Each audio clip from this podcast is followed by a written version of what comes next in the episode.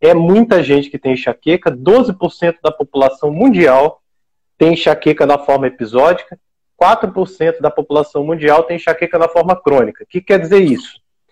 Quer dizer que 4% das pessoas do mundo têm enxaqueca mais do que 15 dias por mês.